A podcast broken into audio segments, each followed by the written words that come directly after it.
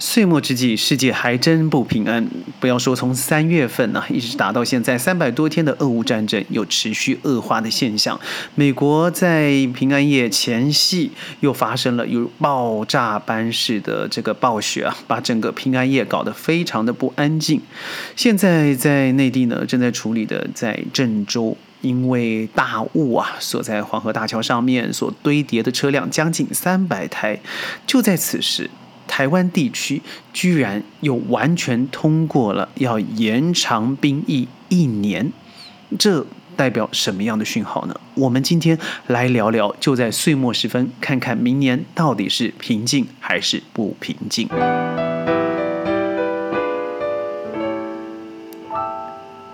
欢迎各位加入今天的宣讲会。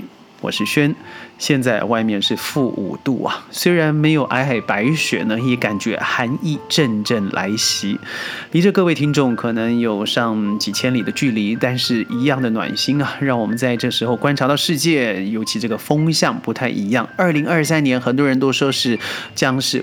从过去二十年算来最萧条的一年，在国际局势、地缘政治上面呢，也是着非常的戏剧化。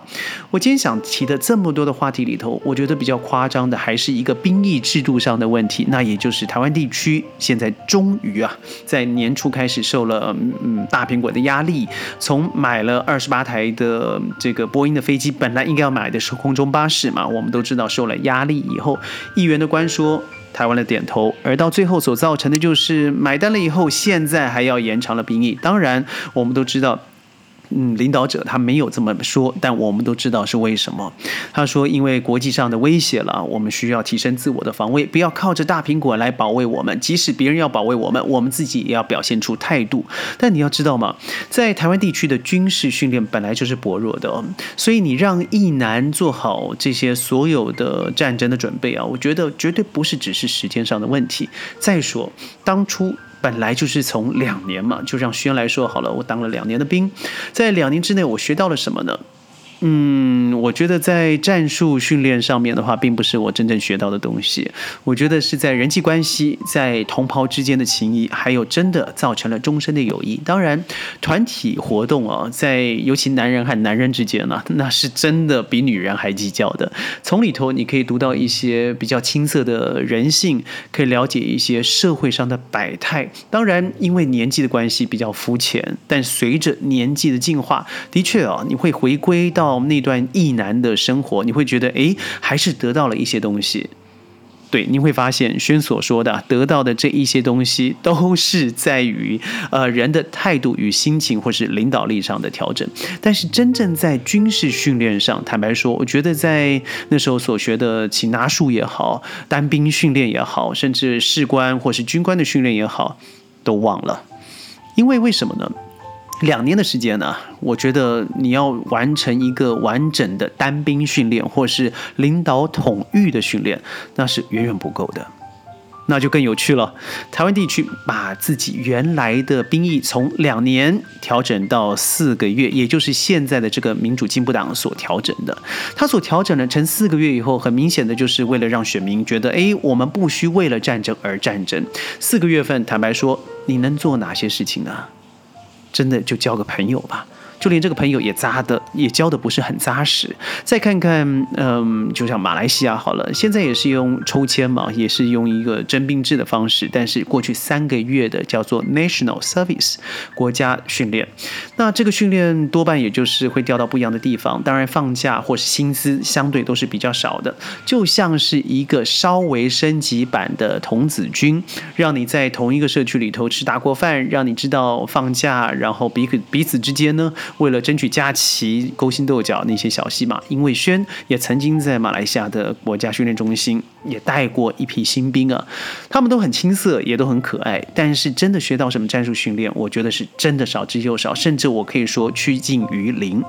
那你说了，原来民主进步党把它改成四个月够不够？那我要问你，现在变成一年就够了吗？当然不够啊，就连两年可能都不够。我认为根本不是时间延长的问题，而是整个国家、民族，甚至政府啊，还有国防单位对于整个军事训练的态度是什么？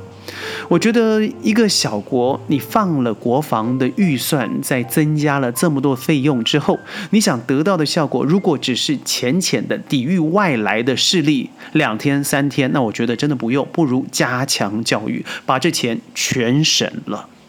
所谓的是小国啊，无国防。你必须要靠的，实际上是在国际上的地缘政治的努力。我们来说一个例子好了，新加坡，新加坡它是两年兵役，而且两年还是蛮蛮矜持的。因为轩在当兵的时候，也的确带着新加坡的一些兵。当然，他能够来如台湾受训的话，他是往往比较呃优厚一点的。因为坦白说，我认为都是星光兵嘛，就是少这些少爷兵，也不会得到什么样子的屈辱啦、挫折啦，甚至太重的要求，因为。为什么呢？生命的本钱呢，实在是太高了。那你想想看，他这服役的两年，他做哪些事情？他们也叫做 national service。嗯，他每个人呢都要接受为期九周的基础训练，为他们两年的这个一起啊拉开序幕。完成了基本训练以后，多数的新兵呢，他会被立即分配到作战单位，他们在那里度过剩余的一起，履行基本的职责，譬如说维护啦，譬如说清洁啦，而且进行战斗的训练。不过很。多人像我的朋友好了，他现在已经升到将军级了，有星星，没错，他表现出色就会接受领导的训练，进行二十二周的专业士官培训了，或者是为期三十八周的军官学习课程，但是那是选择出来的。所以你看看新加坡国民兵役的服服役时间呢？一开始武装部队的话，新兵训练是九周，警察部队也是九周，民防部队也是九周，但是三个。都是二十四个月，两年一满一满之后，你退役了，会被编入战备军，或者是成为战备军人，需要每年回营受训十四天，直到四十岁为止。这十四天呢，我可看过，那绝对不是我们所想的，就去交交朋友、抽抽烟，不是的，他的确可以回家。但是体能上的训练了，那是一点都不能少，而且有规定你要打多少道靶，走多少的军路，这什么意思啊？也就是新加坡虽然小，但是它充分的利用它自己的地形优势或是地形的劣势，所以在整个地方充分的运用以后，也就是让这每一年回去受训的十四天，不是像其他的地方一样。真的是浪费时间，所以我觉得还是蛮矜持的。所以如果你和台湾地区或是南韩相比的话，新加坡给予一男最多的休假，而且最高的报酬。当然，这是和人均的 GDP 比较之后，而且拥有最佳的安全记录，更投入了更大的资源，提升他科技的水平和作战能力以外呢，我觉得他也是把海海军了、空军了，嗯，可以说是东南亚最好的军队。所以以上的因素加总在一起啊，他的意男和常规部队的能力表现上，应该是一个东南亚甚至乃至于亚洲来说是不错的一个代表。但你想想看，最近我觉得比较可笑的是，台湾地区他所做的这个方式啊，就是你把整个薪资，你义务役把它提高了，以前的价格可能只有三千五千这个新台币啊，但是现在变成。调高到两万六千三百零七元，奇怪，这个义务役它本身就不是正规军嘛，它不是一个主要部队，应该是募兵制，募兵来的这些军人才是你真正的这个主要军力。你去提高了这个义务役的价格，然后提到那么高，那就是比台湾的底薪还高一些了。那这点不不觉得有点因噎废食嘛？所以我觉得这一次他所提出来，就是整个台湾地区所提出的这种兵役延长。他绝对，我觉得从立法委员也好，或是地方的一些民理代表，他绝对都不想推动这个活动的。为什么？因为大家都不想，因为征兵的这个问题，在未来的选票上面真的会大大的流失。因为我想，没有一个父母愿意把孩子真的送去训练以后，还上了战场，而百分之九十成为炮灰，甚至更多，那就奇怪了。为什么要这样做？很显然。压力导致啊，我们看从二零二四年开始哦，入伍的役男训练课程，他已经规划了很多了。譬如说，呃，考量嗯战训需求为重点，譬如说内容包含了一般课程、体能、战绩、兵器教练。战斗教练四大类，在部队训练上面，则会依照任务的需求、部队的属性，增加中高级的专长、新式武器、装配、操作等等的训练。我觉得这些东西说的很好听，但您知道，你要执行的人够不够？你够不够士官？你够不够连长？你够不够呃营长？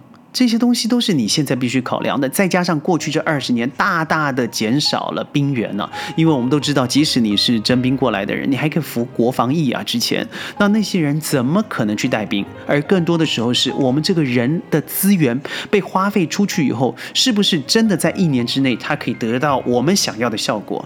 还是只是因为受了米国的压力，而你觉得应该要满足他们的需求，他才有可能来保卫你？Come on，你聪明一点好不好？看看现在，如果你把乌克兰和台湾做比较，我认为是完全不一样的东西了。但如果你非要比较的话，到底是哪一个国家对美美国来讲是比较亲的？当然，第一个，它都不是在内部发生的这个战争，绝对不是在美国内部，它都是在外面嘛。这种代理人战争是美国最擅长的。他如果连乌克兰，他在昨天呢，拜登都明白的表示说了，我们不会直接或是间接的。参与乌克兰对俄罗斯的战争，即使俄罗斯轻易的摧毁了这个乌克兰使用的美国的爱国者飞弹，那也不干我的事，那是我给他使用，而你摧毁了它，不是直接攻击了美国。那你想想看，对于台湾地区好了，除了台积电，我坦白说，对它的价值是少之又少。如果为了一个土少人稀的一个地方，而去动了全世界最大的经济体之一，甚至在未来很有可能直接超越自己的一个大国，何必呢？现在真的不是搞意识形态的时候，我觉得很多人太沉迷在自己的以为，应该起床了。所以呢，二零二三年马上就要到了，但愿呢，二零二三二三年不要是个灾年。不但疫情可以完全的终止，而人民的头脑真的要清晰。哪一个人在做对的事情，我们支持他，让我们的世界再恢复原来的宁静，经济蓬勃，每人有饭吃，有快乐的工作做，每天早上起来觉得哇，活着真美好。关于这个一男的事情啊，我可以说的很多，但是因为时间到了哦，我也愿各位在二零二三年有一个丰满、喜悦、平安、健康的一年。